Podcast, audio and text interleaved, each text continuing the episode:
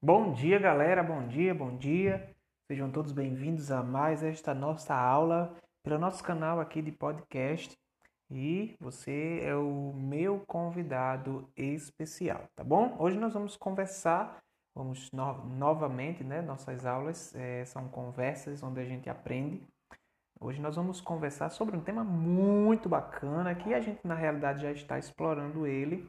Opa, só para falar em assuntos que já estamos explorando, queria convidar você a pegar aí o seu caderno, seu livro, é, pegar o seu lápis, sua caneta, marca-texto e etc. Para a gente poder começar a nossa aula de hoje. Mas antes de começar a propriamente dita, eu queria saber se você lembra da política dos 5 R's que nós trabalhamos na nossa última aula. Isso, nós falamos aí sobre os R's da, é, é, das ações de sustentabilidade. E aí a gente falou sobre repensar, sobre reduzir, sobre recusar, sobre reutilizar e sobre reciclar.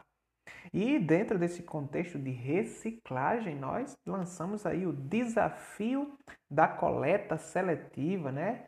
E nós estamos juntos nesta coleta.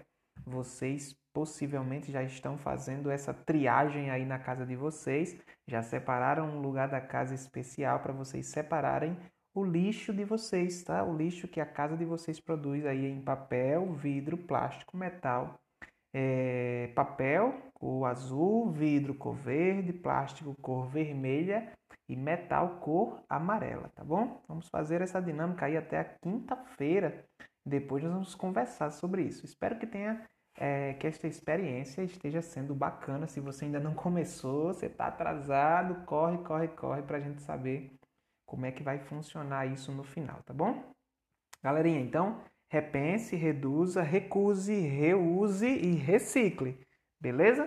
Mas hoje nós vamos conversar sobre um novo assunto. Na realidade, é um assunto que tem tudo a ver com os 5 R's das responsabilidades ambientais. Vamos falar sobre agricultura sustentável. Bom, minha primeira pergunta de segunda-feira é: o que você acha que é a agricultura? Calma, calma.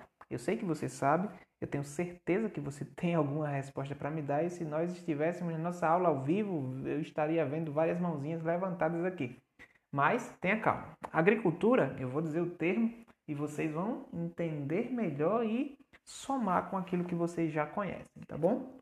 É, neste termo agricultura sustentável, eu, tá certo? Estou falando de sustentabilidade. Opa, então isso tem tudo a ver com os nossos 5 R's que nós estamos trabalhando aí nesse processo de coleta seletiva dentro da nossa casa, tá bom? Se eu falo de sustentabilidade, eu estou falando de sustentar o ambiente, tá certo? Então eu estou falando de uma agricultura sustentável, uma agricultura é, que me dá uma certeza de que eu estou cuidando do meio ambiente. Como assim, professor? Então nem toda agricultura cuida do meio ambiente? Perfeito. Existem as, as monoculturas que elas exigem que são culturas em larga escala de um mesmo produto. Por exemplo, cana-de-açúcar, que a gente vê muito aqui no Nordeste. É, então, exigem que se use diversos tipos de materiais que prejudicam o solo e o meio ambiente, como agrotóxicos, como pesticidas, como vermicidas, dentre outros. Na agricultura sustentável, é, eu vou ter uma diferença porque nós temos aqui o fator responsabilidade. Olha só, a agricultura convencional ela tem como objetivo produzir alimentos de maneira rápida e em grande escala, que foi a que eu falei. É, a, a função dessa agricultura convencional é suprir as necessidades da população que está em constante crescimento, ok? Só é que essas técnicas elas utilizam, é, como eu já falei, artifícios que prejudicam o solo e o meio ambiente. Então, com o intuito de implantar, é, de ampliar essa produção de alimentos e ao mesmo tempo preservar a natureza, foi que a gente conseguiu chegar ao termo agricultura orgânica ou agricultura sustentável. Essa prática é, nesta prática não são utilizados fertilizantes industriais ou agrotóxicos, agrotóxicos, pesticidas, vermicidas, tá? Para controlar as pragas, não é utilizado isso. Os agricultores eles adotam métodos naturais, tá bom? Como controle biológico, seleção de espécies a serem cultivadas entre as culturas, além da adubação natural, tá certo? Sem produtos químicos. E isso é uma característica marcante desta agricultura sustentável. Bom, dessa forma, galerinha, não são liberadas substâncias tóxicas para a atmosfera, ok? O solo ou a água é, continuam preservados e evitando aí a poluição desses elementos, tá bom? Além disso, as máquinas elas são substituídas por técnicas manuais, tá certo? O que gera mais empregos.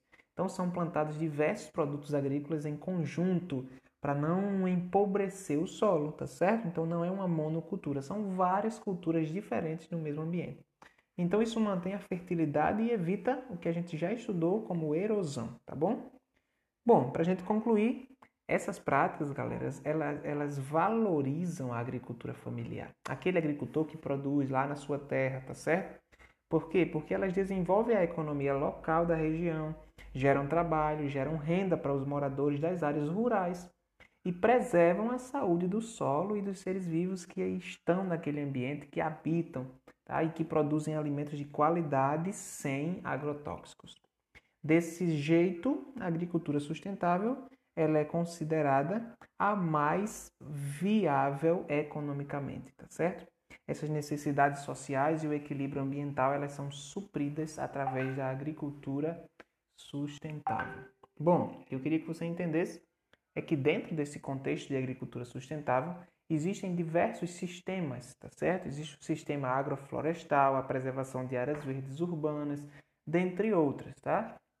O que eu preciso que você faça agora, nesse finalzinho da nossa aula, é que você elabore um texto. E aí aqui na, no nosso, na nossa Classroom você vai ver que eu tenho um formulário aqui anexado depois de assistir esse eh, depois de ouvir este podcast, você vai lá neste formulário e lá vai ter um espaço para você elaborar um texto, tá certo? Um texto curto mesmo, onde você vai nos falar você vai explicar para a gente como é que funciona essa agricultura sustentável. Com essas informações que eu te dei e com a leitura da página 148, 149 e 150 do seu livro didático. Fala para a gente qual é a sua importância, a importância dessa agricultura, por que, que ela é tão eficaz e por que, que ela deveria ser adotada por mais pessoas aí é, que produzem em larga escala, tá bom? Galerinha, Vou ficando por aqui, mas eu estou aguardando o meu texto aqui na Classroom. Qualquer dúvida pode falar comigo pelo chat, tá bom? Valeu, tchauzinho!